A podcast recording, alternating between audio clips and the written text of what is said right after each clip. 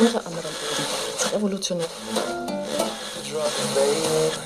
Educar é um ato político. Seu podcast sobre educação e sociedade. Olá, esse é o podcast Educar é um ato político.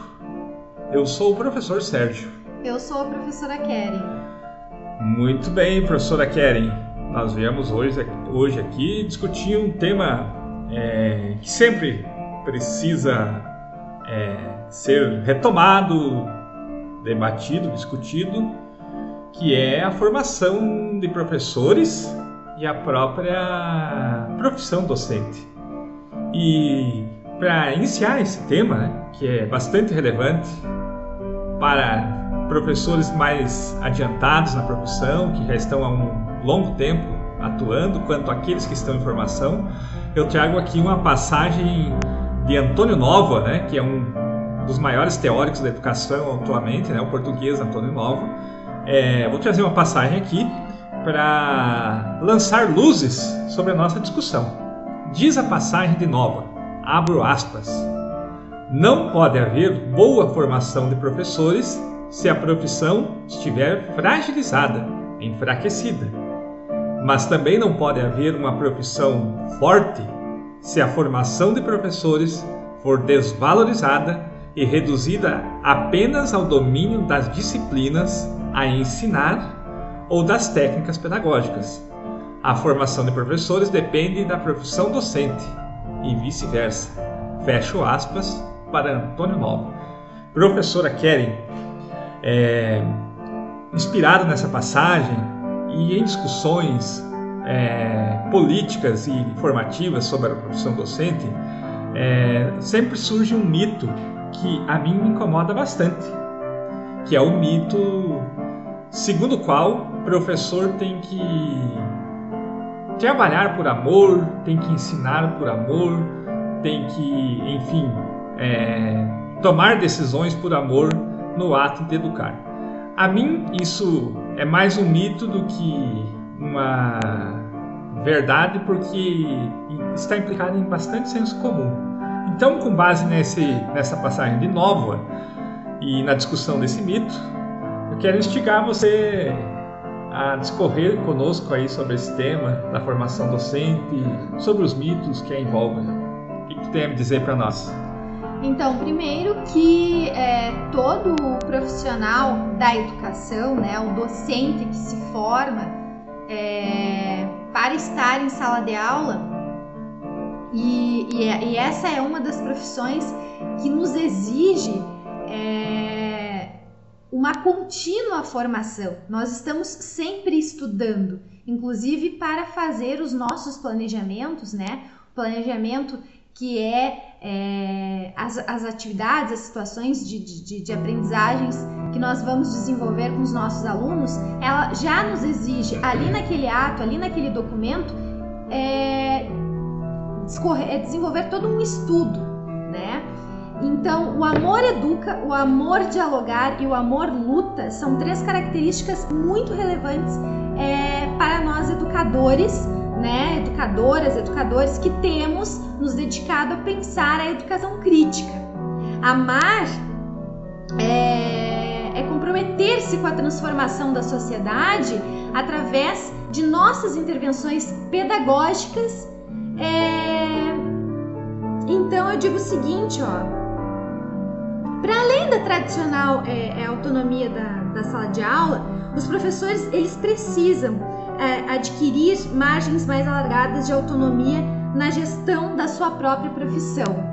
É, e eu quero é, dizer é, com isso o seguinte, que vem o advogado, né, o operador lá do, do, do direito, é, intervir na nossa sala de aula, palpitar na nossa sala de aula, assim como vem o psicólogo, né, é, também vir a palpitar na nossa sala de aula, né, dizer o que, que nós temos que fazer ou não, como que nós temos que trabalhar ou não.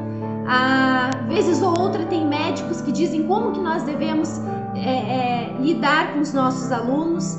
Vem o psiquiatra, né? É, vem, enfim, vem diversos, diversas outras, diversos outros profissionais é, nos ensinar, né, entre aspas, como nós devemos é, trabalhar na sala de aula do ponto de vista deles, da profissão deles, né?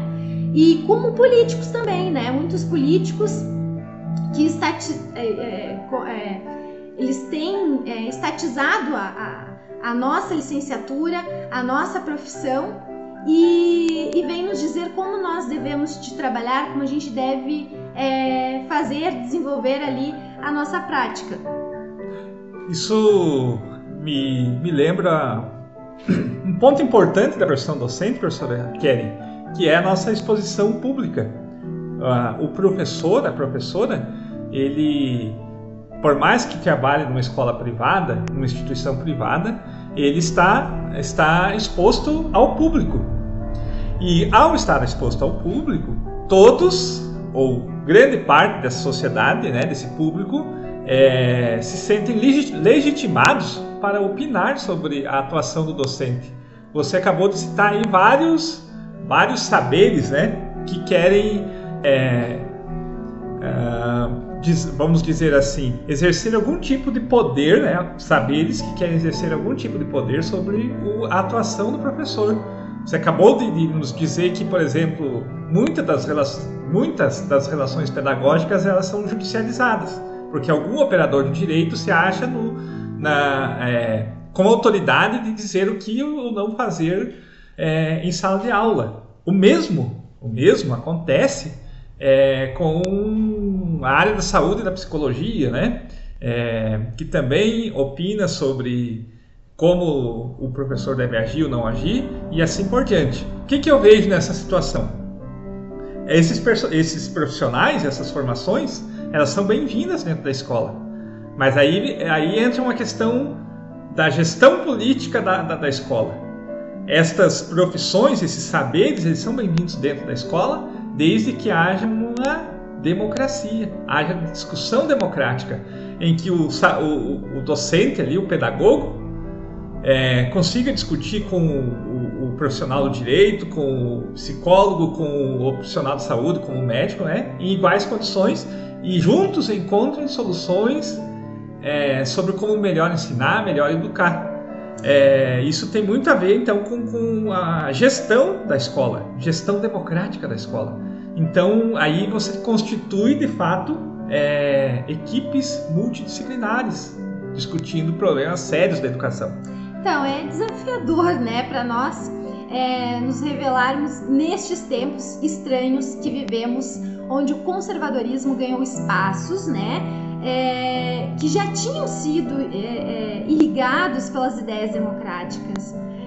Claro que todas as profissões são muito bem-vindas dentro do, do espaço escolar, né? Todas são muito bem-vindas, né? Não se faz, não se constrói uma escola sem um pedreiro, sem um carpinteiro, sem um pintor, não, não, não né? É, o marceneiro nós precisamos de todas as profissões ali dentro, né? Só que é, os docentes eles têm uma legitimidade, eles têm uma autonomia de, de trabalhar os seus conteúdos porque eles é, são capacitados para isso e eles vivem, nós, né, educadores, nós vivemos sobre uma legislação, nós não fazemos nada, nada dentro do, do, do nosso espaço, dentro da nossa sala de aula, é, sem estarmos trabalhando ali com as diretrizes, com as leis, enfim, as legislações todas vigentes, né, e pertinentes ali ao nosso, ao nosso professor, né, como, como você citou, professor Sérgio,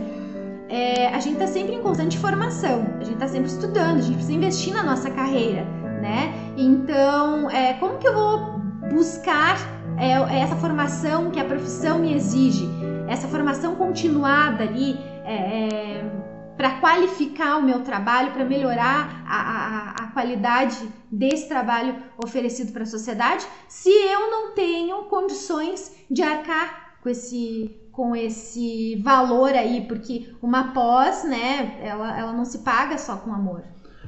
Então, é, professora Kelly, você tocou em um tema que é de extrema importância que tanto o profissional que atua na, na, na, iniciativa privada quanto na iniciativa pública, que é a questão da, da valorização profissional que ocorre no incentivo à qualificação é, você citou, por exemplo, que nós professores precisamos acompanhar a legislação, acompanhar é, os estudos teóricos que ocorrem. Muito bem.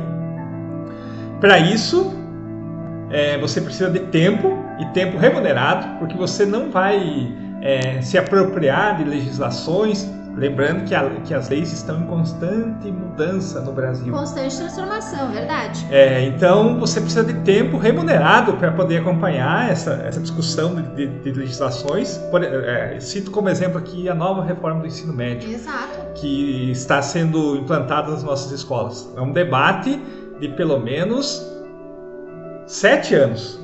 Então, nós, professores do ensino médio, temos que é, dar conta de entender a discussão de sete anos em um curto espaço de tempo e atuar com os nossos adolescentes. Agora, isso não se faz, como tu disseste, de, por amor à camisa. É, esse tipo de, de, situação é formação continuada docente. Ou seja, tanto o gestor da, da, da, da, iniciativa privada quanto o gestor público, ele tem que entender que ele remunerar esse tempo do professor para sua formação é importante. Um outro aspecto relevante, ainda nesse quesito de qualificação, é o seguinte: é, a gente vai para uma licenciatura, faz lá quatro anos de faculdade, uh, e do ponto de vista do senso comum, parece que a gente está pronto para o trabalho, para o mercado de trabalho. O que não é verdade para nenhuma profissão que uh, o profissional leva a sério. Então, você precisa dessa formação continuada, que eu falei anteriormente, mas também precisa é, avançar na, na, na, carreira. Você precisa fazer especializações, é, correr atrás da, da, da, da, pesquisa como princípio educativo, através de mestrados e doutorados. Por exemplo, é, eu saio da minha, da minha graduação lá em licenciatura em alguma área do conhecimento e eu vejo que é importante, por exemplo, discutir a gestão da escola. Lá vou eu fazer uma pós em gestão escolar. Então, isso é inevitável que vai agregar valor àquela instituição onde está o profissional. Então, novamente, a gente tem que tocar. É, é, o incentivo à qualificação por parte do gestor, seja ele público ou privado, é muito importante. Aí o professor é, conclui a sua pós em gestão. Daí ele vê que está com problemas é, de avaliação lá na escola, né? Tem problema de reprovação, de, de, evasão escolar, etc. E aquele profissional resolve que ele tem que fazer uma outra especialização, agora não em gestão, mas uma especialização em processos de ensino-aprendizagem, onde está envolta a questão da, da avaliação, por exemplo.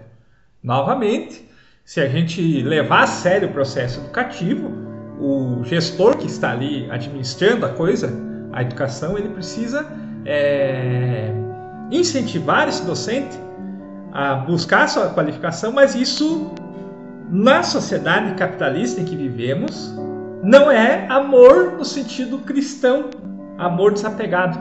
Isso passa pela remuneração, passa pelo salário passa por bolsa de estudo e muitas outras coisas. Esse é o amor no mundo capitalista, né?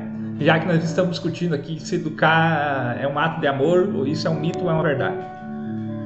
Então, eu há poucos dias, né, escutei pela terceira vez, inclusive, eu escutei a seguinte fala de que ah, ah, vocês professores vão passar, vão ter o privilégio de passar por um plano de carreira, um plano de carreira, é, mas de acordo com a capacidade de vocês, né? É, como assim, de acordo com a capacidade de vocês? Ah, vai ser contratada uma banca, uma, uma, uma banca especializada com CNPJ e, e, nós vamos avaliar o trabalho de vocês em sala de aula.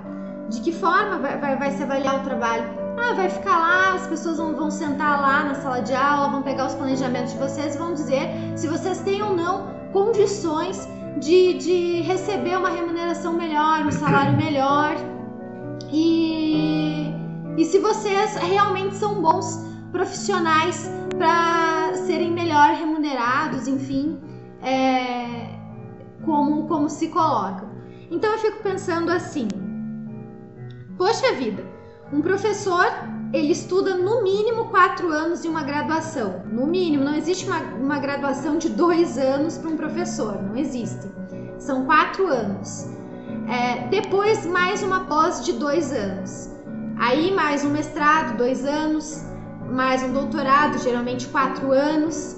É, e por aí em diante. Aí o professor ele passa por processo, por um processo seletivo, né? Uma banca avaliadora que vai lá e, e traz uma série de, de, de, questões e diz se aquele professor tem ou não condições de, de, de, de entrar ali naquele, naquela vaga para atuar na docência. Ou um concurso público que é muito mais né, puxado, concorrido e, e tudo mais. E aí, poxa, o professor ainda vai ter que passar por mais por mais um, um CNPJ que a gente não sabe de, de que forma vão surgir esses CNPJs aí, é, para ser avaliado, para ser avaliado e, e dizer... Muito bem, professora Keren, é, você tocou num tema interessantíssimo e relevantíssimo, que é a questão da avaliação da, do trabalho docente, né? Acreditamos e é necessário que haja de fato avaliação da atuação docente, contudo, todavia, não obstante, essa avaliação, ela, a gente sempre tem que entender o porquê. É, em linguagem filosófica, é, procurar o que está por trás. Se essa avaliação tem como objetivo é, fazer uma caça às bruxas, identificar maus profissionais e, ou inimigos políticos, não tem sentido algum.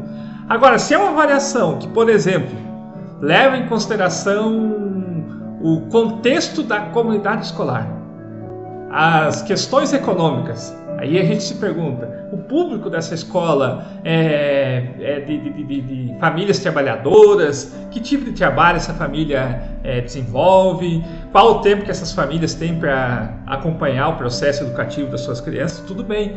Aí a gente pode perguntar também: os métodos usados para avaliar a profissão docente, é, nesse sentido, eles levam em consideração, por exemplo, o índice de desenvolvimento humano daquela comunidade, daquele município, é, como estão sendo geridos os recursos públicos daquela, daquela comunidade ali. Então, se é uma avaliação que leva em conta todos esses critérios, não um critério único de ver a técnica do professor, é uma avaliação bem-vinda. Agora, é, o que a gente vê, infelizmente, são avaliações que não procuram melhorar os processos, mas procuram tão somente fazer perseguição aos profissionais da educação. E eu já vou fazendo minhas considerações finais aqui, professor, daí você pode fazer as suas considerações finais, é, indicando a leitura do Antônio Nova. O artigo que eu citei no começo desse podcast chama Firmar a posição como professor, afirmar a profissão docente. Então, é, dito isso, é, eu concluo dizendo que é, o amor que deve estar em todas as profissões, não só na profissão de professor, ele passa por reconhecimento profissional, passa por avaliações justas, passa por incentivo à qualificação, passa por salário digno, professora. Suas considerações finais, por favor. A educação é, é sim um ato de amor, né? e, e portanto, um ato de coragem, né? É, como todo profissional, como todo profissional merece respeito, né? Como todo profissional merece uma remuneração justa, é, o profissional da educação, o educador, o professor, né? O alfabetizador, aquele que está lá é, na sala de aula é, e que está formando os pensadores, a mão de obra desse país, ele merece respeito, ele merece ser tratado é, com dignidade, né? ter, é, é, ter o seu trabalho é, respeitado e considerado. E para isso a gente, a gente precisa ser remunerado sim, né? É, quando a gente fala, ah, o professor trabalha por, por amor, o professor tem um dom, né? Não, a gente se forma, a gente se capacita, a gente vive numa constante é, luta, num constante. Então, é, a educação é sim um ato de amor, né? E por isso um ato de coragem. O profissional da educação, assim como todos os demais profissionais, merece respeito e uma remuneração que lhe traga dignidade, né?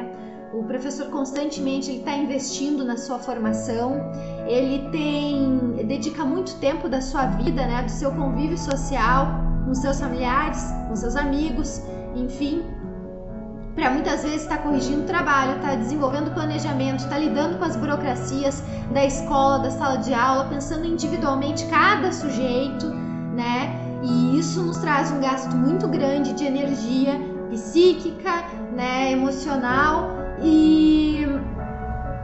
assim, é, a gente precisa ter mais cuidado com os nossos professores, né?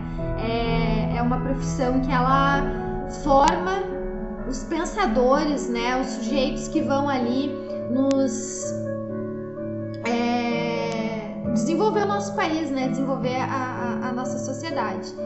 Então, educar sim, por amor, né? Mas ser sim, ter sim a sua profissão é, respeitada e valorizada. Até a próxima!